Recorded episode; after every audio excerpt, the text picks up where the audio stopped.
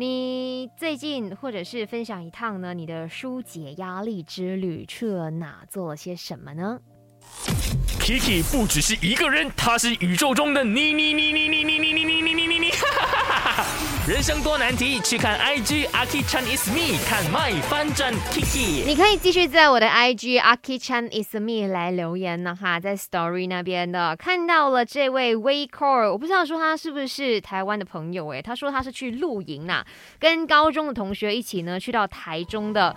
巴雅斯露营区，哇，听起来就很赞哎！等下我谷歌看一下那个环境，远离城市的喧哗，享受大自然的美景，赞啦！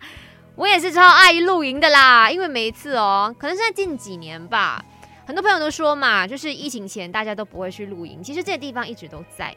当然也是有新的园区被开发啦哈，也有很多呢大自然的区域是一直都有人去露营啊、野餐啊，只是说没有被很多人懂这样子。那在呃疫情之后，就开始好多的朋友就开启了这个露营之旅，就一发不可收拾，就好像我自己本人这样子，常常会跟马先生，哎，怎么样？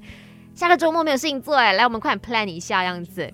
然后这位朋友 w a k e r 我希望有朝一日我可以跟你有机会一起去这个巴雅斯露营区。我看你这几个文字，我也觉得那应该会是一个很棒很赞的地方。